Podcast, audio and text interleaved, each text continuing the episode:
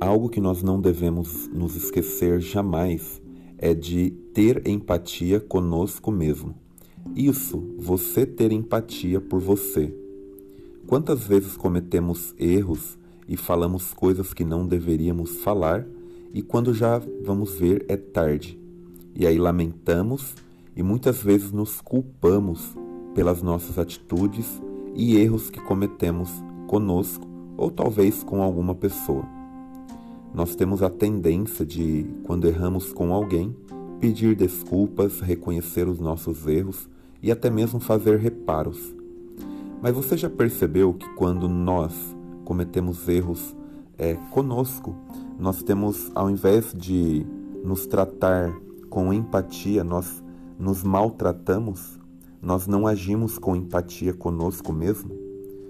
Então, com esse áudio de hoje, eu queria, junto com você, refletir na importância de você parar e pensar no seguinte: a partir do momento que você comete um erro, ao invés de você uh, ficar se criticando ou dizendo para você mesmo que você uh, nunca faz nada certo ou que tudo que você tenta fazer dá errado, ao invés de você ficar focado nessas questões que não vão ajudar em absolutamente nada, é importante que você pare e olhe para você e pense: é, por que, que eu fiz desse jeito ao invés do outro jeito?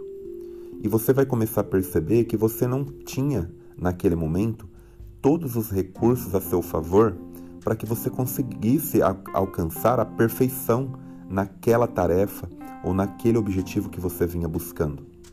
É fundamental que você pare nesse momento e comece então a pensar que, se você tivesse todas as possibilidades e recursos ao seu favor, certamente você faria da melhor maneira possível.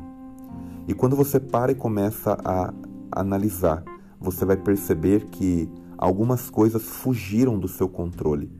Por isso você acabou então é, fazendo aquilo que não era para ser feito, mas sinceramente, quando você olha isso, você vê que não fez com uma intenção de errar. Percebe? E nessa hora é importante você se perdoar e dizer para si mesmo: está tudo bem, eu não sabia, eu não tinha todos os recursos, eu não prestei atenção a isso, por isso eu cometi esse erro. Uma outra pessoa também poderia cometê-lo. Então está tudo bem. Na próxima vez eu procurarei prestar atenção para que isso aconteça de uma forma diferente, a fim de eu obter um resultado melhor.